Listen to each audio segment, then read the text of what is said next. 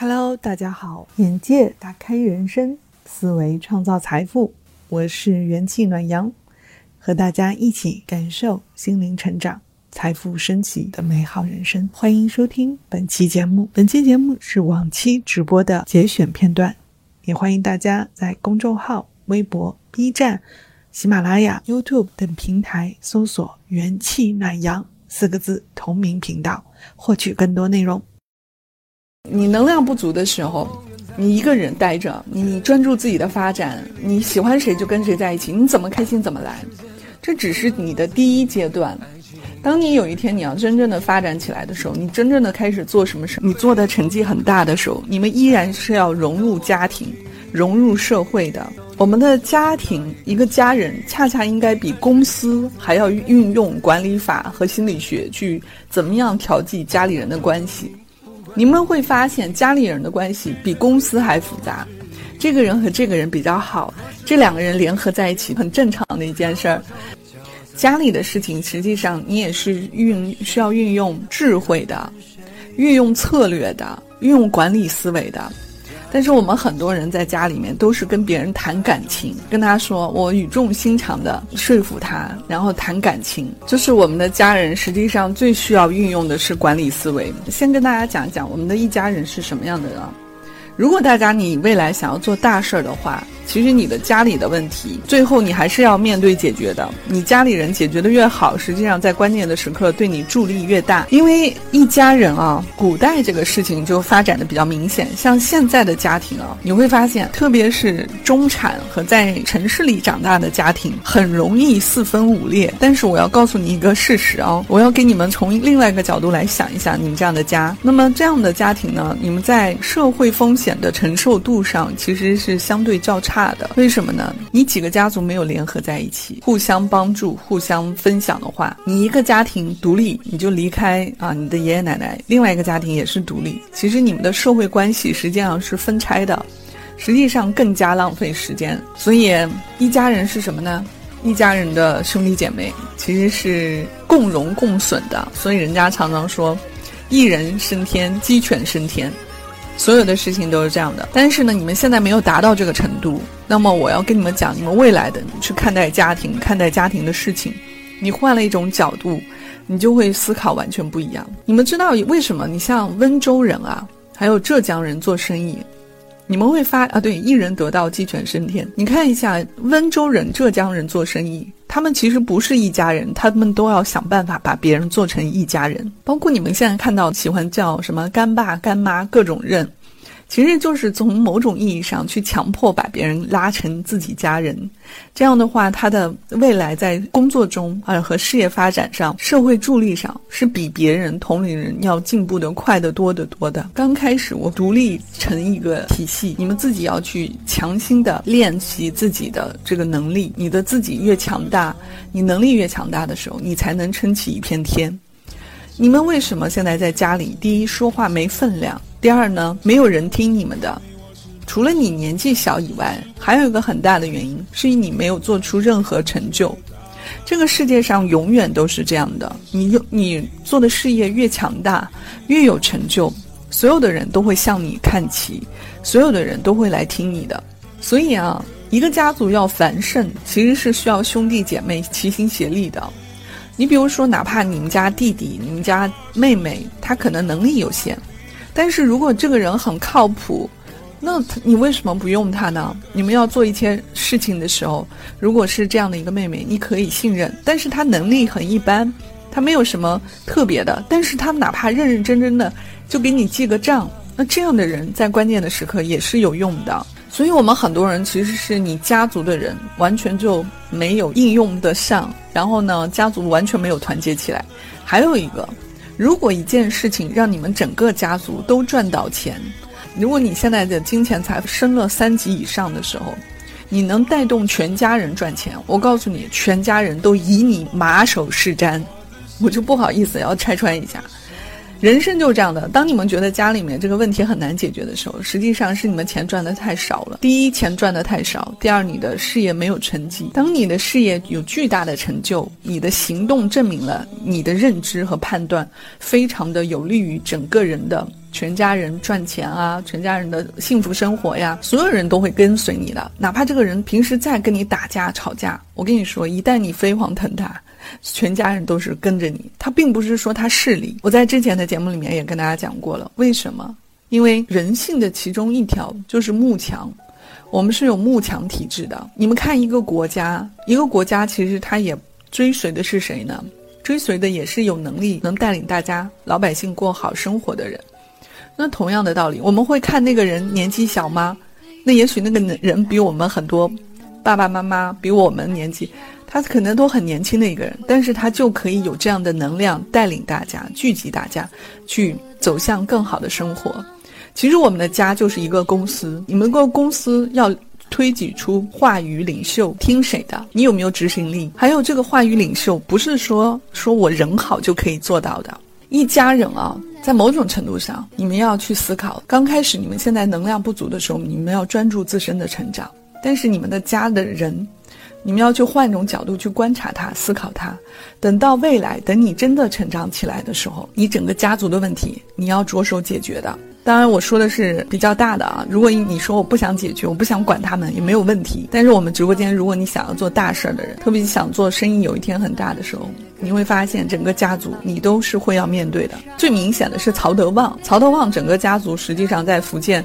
他们家族都是互相帮持的。当他的这个大哥开始赚钱的时候，全家人都自动的去他们家，他的家族工作。他的弟弟很早就是在美国。你们会发现啊，很多家族就是互相指责、互相埋怨。不要指责别人，其实你也跟他们差不多。为什么呢？这就相当于我们一个小家里面，如果一个人不好好说话，全家人就不会好好说话。同样的，家里面人全都是抱怨和负面的。好，我指责他，他指责我，你们家族确实很难出得来，那么就需要有一个很有明事理的人，很能担当大任的人去站出来。那再开始呢，可能这个人他要受点委屈，因为很多人就说了，我凭什么要管他们呀？我吃好喝好就，我为什么要管他们呀？那是因为如果你事业只是止步于我这一生吃好喝好的话，你可以不管你的家人。但是，当你的事业开始逐步生长的时候，你会发现有家人的助力，你会轻松很多很多很多。啊，这句话可能你们现在有的人并不能理解。当你开始做企业的时候，这个事情就会感触很深。其实很多人的事情，不是说你们的帮助家里人的这个成长，我其实，在某种程度上是不赞成的。很多人帮助父母的方法其实就是给钱，包括你们家族其实互相吵吵闹闹也是利益之争。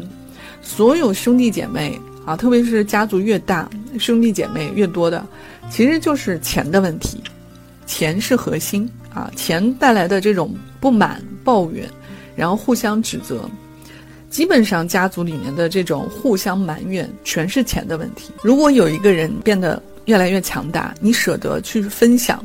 你舍得送他们钱，刚开始可能这个钱你感觉好像吃亏了，你不是要钱吗？能用钱解决的事儿，我在家里都用钱解决。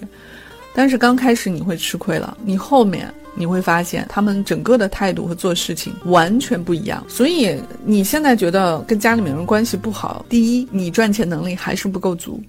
你的赚钱水平不够去弥补你们家里的亏空，这个是需要你不断的先把自己的能量发展壮大。因为很多人你们想象不到，一个人带领家族的发展，实际上你是需要你的整个的财富水平、能力、人脉要远远超出你们全家人的平均水平，至少三级和四级以上，你才有能量去带动他们，人家才会听你的。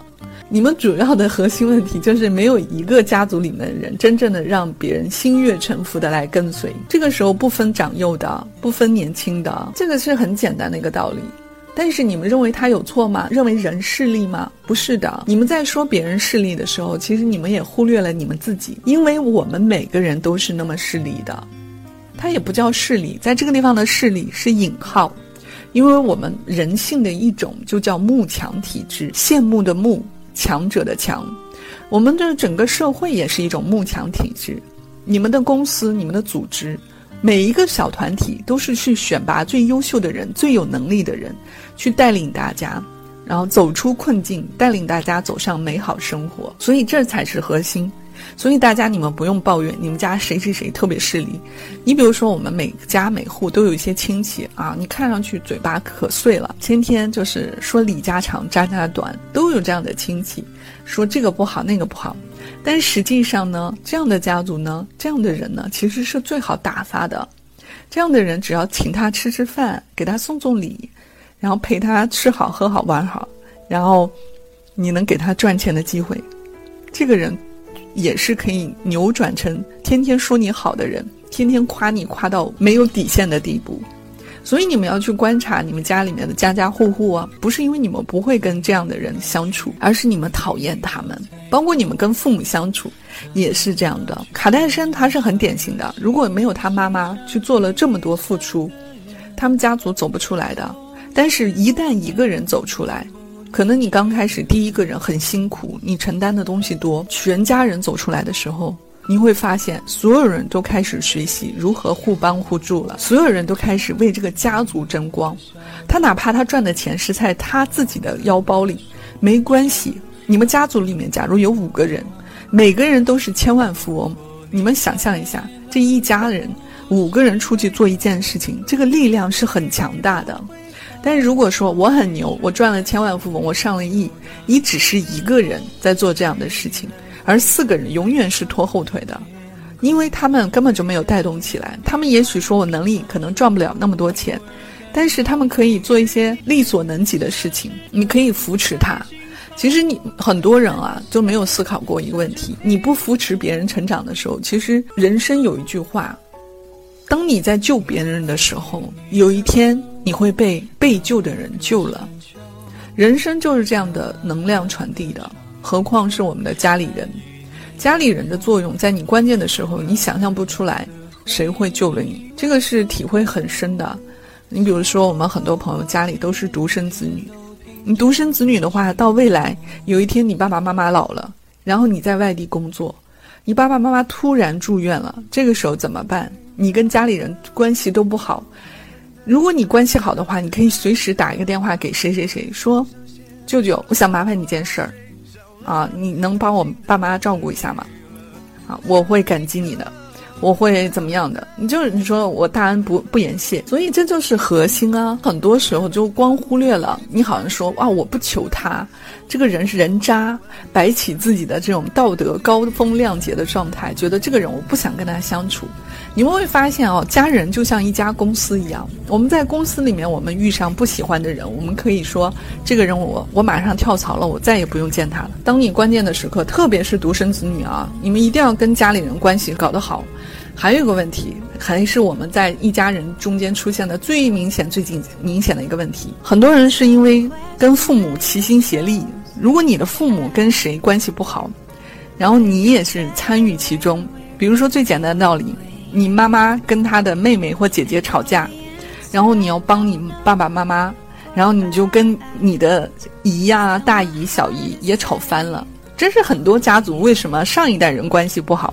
下一代人关系更差，啊，这是很多人没有想到的。但是我也要告诉大家哦，我们中国人的思维就是把一一切东西都混为一谈。我想问的是，你妈妈跟她姐姐和跟她弟弟之间的问题，跟你没有关系啊。但是我们中国人其实讲的就是，你是我女儿，你是我儿子，你要为我怎么样怎么样。这个想法没有错，但是呢，私底下你应该两边。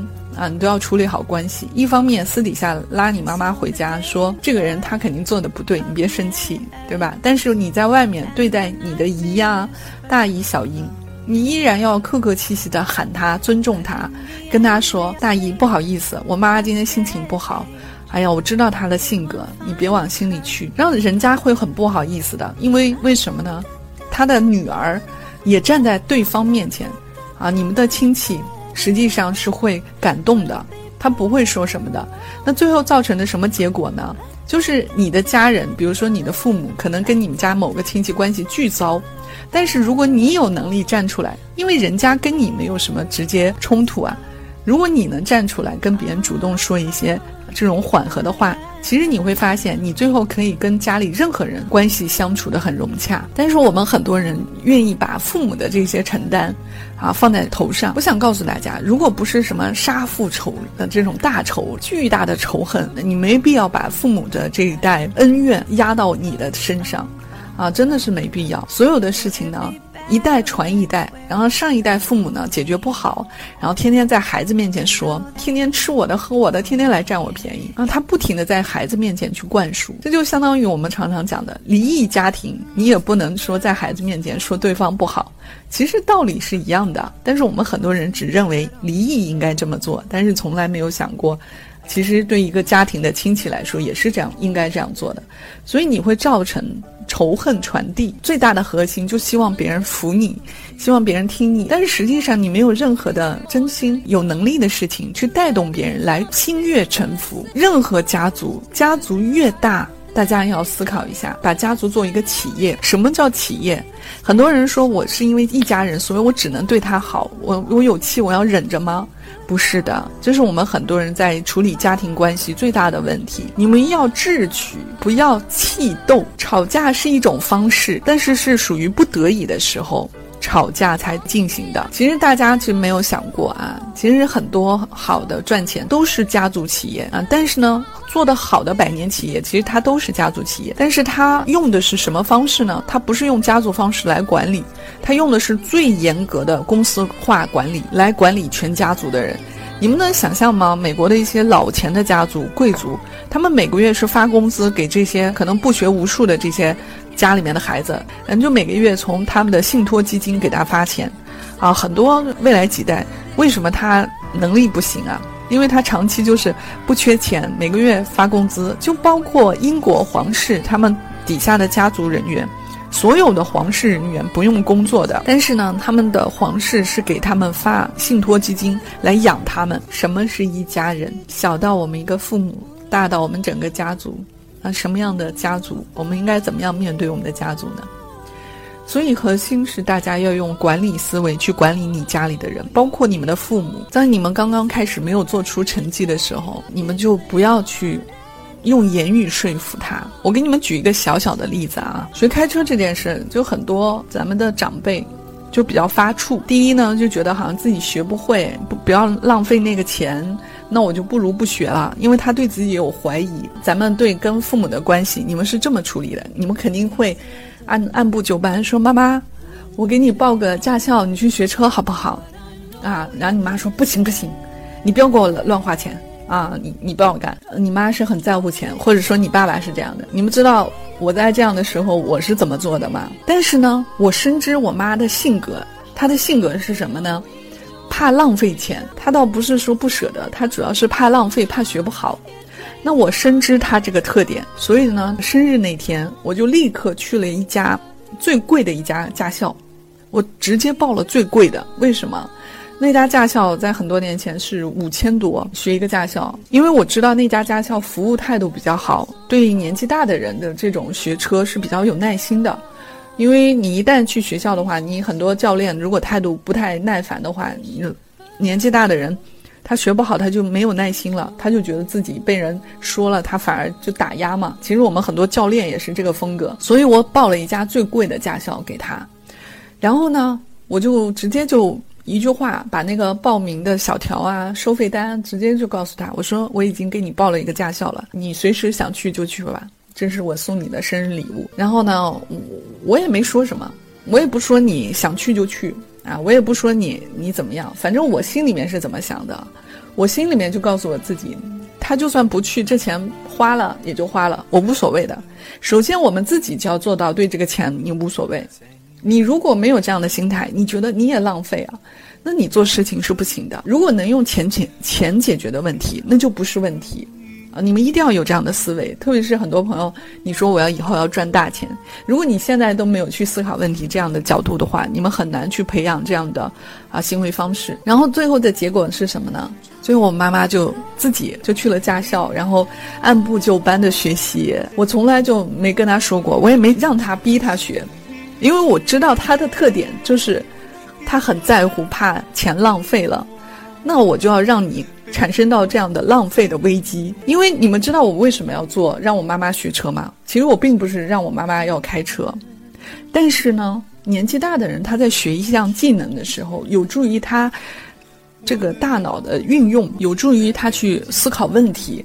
啊，有助于他去了解很多事情。当你学了一样新技能的时候，你会发现你的思维又开阔了一点。这是其中一件事情啊。那后来我妈其实她在这个事情上她没有说什么，但我知道她心里是感谢我的，因为她再年纪大，她到现在再学的话，她会觉得很吃力。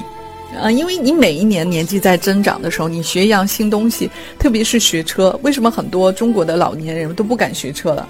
为什么？因为他年纪越大，他越不敢自己把自己吓住了。但实际上，你是因为不敢承受风险。当你会开车的话，你整个的行为视野、你的活动范围完全不一样，你们的交际范围都不一样，这是最大的区别。这为什么说交通是要致富先修路啊？它的核心也是一样的。有一天工作了啊，如果能开车，鼓励大家开车。当你们开车的时候，生命中开车就是你们的整个社交圈都会发生巨大的变化。我们未来啊，能打车尽量打车，因为节省时间，因为你的时间其实最值钱的。然后能开车，你们就是开车。我想讲的故事是什么意思呢？针对家族的某一个人。你不是靠一件事情去改变他的，你以为我靠这件事情就改变我妈妈了吗？并不是的。但是这个事情是打好了铺垫，然后我在后面的事情依然去很刻意的把我妈妈当小孩子一样培养，因为我觉得我爸爸在这方面比我妈妈思想要开明。我爸就是属于什么事儿都敢尝试的，但是我妈有的时候就觉得他是很付出的，他为我付出了很多。但是呢，他对自己呢，他就觉得啊，这个以后吧，以后吧。但是呢，我呢就认为，你现在其实是最宝贵的时间。我甚至把我妈妈送到了美国波士顿英语学校学了学英语。我妈妈是她当时那个英语学校里面，语言学校里面年纪最大的，呃，然后是从头开始学，就是连只会说 A B C D，你们能想象吗？A B C D，然后他们班上没有一个中国人，老师也是外国人、美国人、白人，然后同学呢都是什么各个国家的人，所以就逼得他每天说英语，他哪怕只手脚比划，你会发现他都必须要说英语，但是呢，他的成就感是完全不一样的，我依然觉得很值得。所以我刚刚想说啊，你们以为跟父母之间关系想要改变是突然间他就听你的吗？不是的。是要靠很多很多事情，你做的积累起来的。那你积累的信任感越多，他越来越对你信服。这个“信”是信任的“信”，你会发现。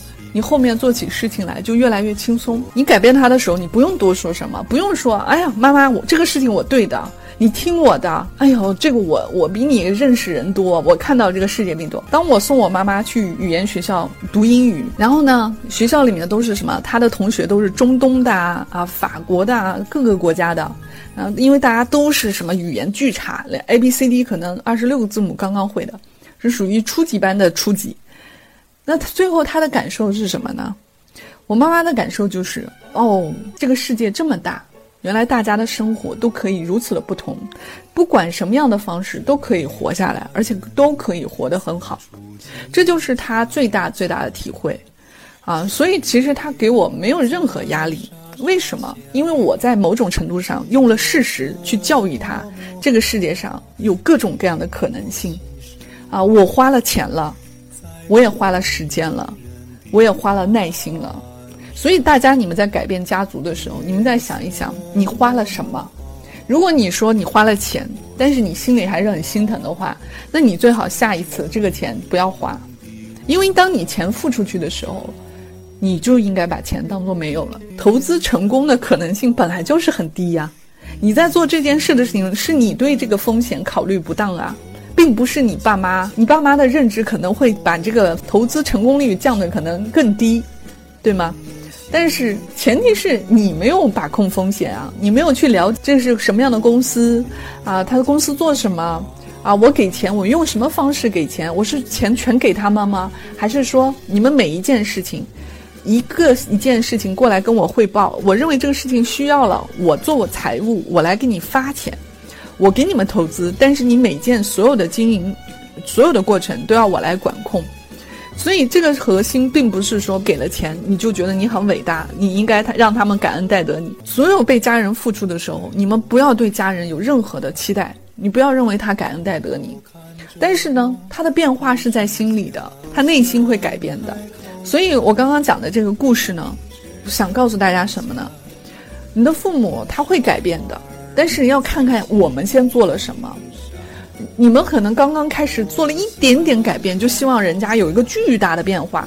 我们很多家长也是犯这样的错误。你的付出是需要时间去积累的，你要长期的。其实付出的东西，就刚刚付出一点的时候，就很期待别人回报你，很期待爸爸妈妈把你捧上天。做任何事情，都会你会得到的失望大于期待的。所以我后来我妈妈变化就很大。嗯，她从来就没有担心什么，她觉得只要健康。你怎么样都是好的，所以我父母其实很开明的。他也许他本来性格就开明，但是呢，我也是做了我该做的东西。我们接着说啊，什么叫一家人？其实我们一家人的付出，总是有一个人他要做很大的牺牲的，因为你能力强，能力越大，责任越大。但是我们每家每户都没有一个这样的人去做那个看上去最吃亏的那个人。你吃亏的是什么呢？你要付出钱，你要付出精力，你要付出时间，然后你还要付出看上去好像很损自尊的说着好听话哄着每个人。但是我们每个家族如果都没有一个人做这样的人，请问一下，你不想做，那不好意思，大家就是四分五裂。我们家族也是一样的，你不要看任何人他现在任何面目，如果你真的很优秀很有能力，所有的人都会过来跟你道歉的。所有的人都想和你重归旧好的，这才是事实和现现实。所以你们说我七大姑八大妈互相群殴，我告诉你，你不用担心群殴。小家族的人比一个国家更好管，但是我们很多人连一个小家族都没有搞定，你怎么能去更多的面对更大的这个事业和事情呢？所以大家要有这样的思维去重新看待一个家族的事情。当你开始看待家族更客观了，当你的家族你觉得啊，但是呢，当你现在没有什么能力的时候，你也不用过多承担，你要专注自己的能力、自己的成长。当你成长的能力越来越强，赚钱能力越来越强的时候。你迟早有一天家里的问题很容易解决，因为所有的人都会来找你。当你的心态也是愿意去帮助家里的人的时候，你们所有的恩怨都会一笔勾销的，他也会发自内心的对你好。哎，家里的人就是这样的，可能刚开始你们会有点不舒服。我们很多时候家族之间的这个问题啊，都是刚开始都是。你不理我，我也不理你，谁求谁呀？我又不求他。就是我们很多，这是普通人心里面想的问题。就是你越普通，你家里面越没钱，你越这么想问题，啊，这不好意思，真的要人间不拆了。你们这个家族破落破败的一个核心标志就是家族不和，包括一些有钱的家庭也是一样的。如果家族不和，如果没有解决这个问题，一定是会未来成为一个这个炸药桶。但是如果说你们遭遇的是一些家族，比如说父母是一种吸血鬼的那种父母，天天就是拿你赚钱的，这个也是需要你产生自己独立思考的。你要不停的去管理他们，啊，其实这样的人是很好管理的。其实你们没有想过的一件事，越是有才华的人、有能力的人，其实相对说是比较难管的。他难管不是说。他不听你的，是你怎么样让有才能的人、有才华的人心悦诚服地跟随你，来帮你做事儿，这个是难度最高的。其实这是管理里面最高难度的。但是如果你你的手下全是比你最优秀的人，那你一定很优秀。你哪怕你什么都不会，但是你能聚集所有优秀的人来帮你工作，你总有一天你肯定会出来。家族就比公司更可怕，就你们传那种八卦和丑事儿啊。能从他小的时候穿 穿开裆裤说起，他小的时候怎么样怎么样，然后呢，永远都是拿老眼光看人啊，所以你们会发现，得你们都活在了一个长期的偏见里，也就是说，你的亲戚、你的家人在成长，你看不见，你鼓励不了他，会发现家族对家族里面的否定是最重的。反而是你们在社会上遇上的很多人说：“哇，你能力怎么那么强啊？为什么？因为你的家里人他看到的是你过去从小到大的成长和辛苦。那么现在的人呢，认识你的时候呢，是你现在的成就，人家对你就是印象很好，觉得你就是很有才。包括我们的父母也是一样的，我们父母是不愿意接受孩子已经长大，已经变得很优秀了。他们因为是拿老眼光来看你们。”所以常常就说啊，再大的孩子在父母面前也是一个女儿啊、儿子啊，人家父母也是很担心、很关心的。其实也是有这个心理原因在里面的。所以我想跟大家讲的是什么呢？核心是什么呢？核心是说，当你能量不足的时候，专注发展，把你自己发展的强大。当你越强大，你发现你家族所有的问题，包括你跟父母之间的问题，都不是问题，你都可以解决。但是呢，你不够强大，这些问题就没法解决。还有一个，当你们在解决家族问题的时候，不要怕吃亏，啊，这是核心。那很多人说不行，我这人我凭什么给他花钱？这个人长期对我这么不好。但是实际上，你看到的只是一个短期的你受损的利益。但是长期来看啊，特别是咱们直播间所有的啊独生子女家庭，如果说。你在平时就帮助别人，这家关照一点，那家平时过节打理一下，你会发现，当你家里出事的时候，如果你不在父母的身边，你可以任意的去托你的亲戚去帮忙，因为他们知道你不会忘了他们的好的，啊，这不像我们在社会上遇上人，人家会觉得，那也许你明天就不认识我呢，那因为你家里的人永远是有血缘关系的。啊，而且你一直的行为也是告诉他你会对他很好的，他不帮你，你也一直在对他好。这个到一定时候的积累呢，他关键的时刻他是会反哺你的，这是我们很多人没有想到的道理啊。所以你们老觉得哇，我要跟这个人树敌，那个人树敌，你们慢慢理解，越大年纪的时候，越长大的时候，你会觉得。家里面和和睦睦的，哪怕这个人他的能力不行，品行不端，这个人简直是家族最唾弃的人。其实你们也要学习跟家里面的每一个人搞好关系。为什么呢？家族如果没有一个可以跟任何人搞好关系的人，那么你就要成为这样的人。也许你说我能力不够，我成为不了，那也没关系，那你就做好你自己就行了。但是你知道吗？小家抵御风险的能力是非常差的。你在关键的时刻。没有人来帮忙的。你最简单的道理，你平时如果家里人生个病，想要陪个床，谁跟你换手啊？很多人其实家里父母都现在是比较健康，体会不到这样的话。当你们的父母开始生病的时候，你会发现你是如此的无力。